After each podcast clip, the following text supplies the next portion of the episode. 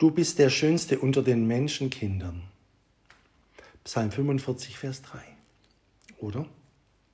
Der du mich erhebst aus den Toren des Todes, auf dass ich erzähle allen deinen Preis in den Toren der Töchter Zion, dass ich fröhlich sei über deine Hilfe. Psalm 9, Vers 15.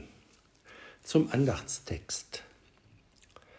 Wo finde ich denn das schönste, getroffenste Bild von meinem Heilande, dass meine Seele sich recht daran freuen kann? Ich weiß kein schöneres als das, welches Jesaja, der Prophet, in Kapitel 53, Vers 2 von ihm entwarf, indem er sagt,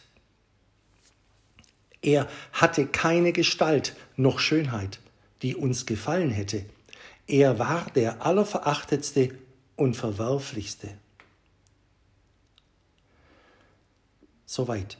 Dieser Entwurf des Propheten ward dann auf Golgatha lebendig und wahrhaftig ausgeführt und vollendet.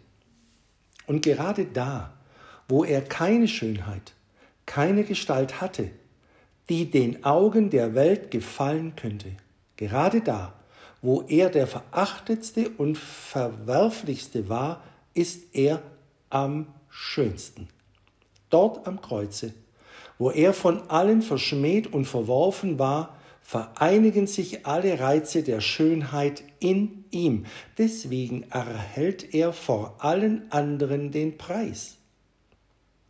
Wenn wir Himmel und Erde durchwandern, in, an allen ihren Ecken und Enden suchen, finden wir nichts Schöneres, nichts Herrlicheres als den für uns blutenden und sterbenden am Kreuze auf Golgatha, wo er alle seine göttliche himmlische Schönheit und Herrlichkeit ausgezogen hatte, mit der tiefsten Schmach, mit Kreuz und Schande und Tod ganz bedeckt war wenn ihn ein zerknirschtes Herz da lebhaft erblickt, so gefällt er ihm viel besser als auf Tabor, dem Berg der Verklärung. Und es baut sich lieber eine Hütte auf Golgatha als auf Tabor, weil es sich an seiner Kreuzeschönheit nicht satt sehen kann und ihm in diesem Leben nirgend so wohl ist als beim Kreuze.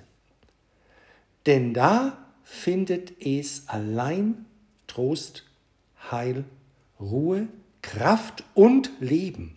Da finden wir alles. Sein Tod, seine Schmach hat die Tore des Todes, die uns ewig gefangen halten hätten, gesprengt, geöffnet, uns ausgeführt und erhoben aus dem Kerker des Todes hat uns versetzt in die Tore der Tochter Zions des neuen Jerusalems, dass wir nicht genugsam rühmen und erzählen können, was er an uns Gutes getan, wie er uns gerettet, erlöst, gerechtfertigt, geheiligt und verherrlicht hat. Ewigkeiten reichen kaum hin, es zu genießen geschweige zu erzählen. Von Ewigkeit zu Ewigkeit werden wir neuen Stoff zu seinem Preise erhalten, und es wird seines Ruhmes nie ein Ende sein. Amen.